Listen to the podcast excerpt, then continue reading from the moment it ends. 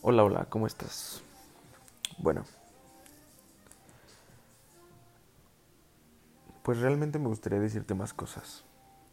El final de esta carta se acerca y pues aún me quedan muchas cosas por decirte. Me quedan muchísimas ideas, muchos pensamientos, muchas palabras que pues me gustaría saber cómo explicarte y cómo decírtelas, pero realmente a mí me pasa lo que a ti, a veces no me salen las palabras. Y pues es que realmente no hay palabras para expresarte todo lo que estoy sintiendo por ti y la manera en la que te estoy viendo. Entonces, pues digo, no sé qué más se pone en una carta. No soy muy...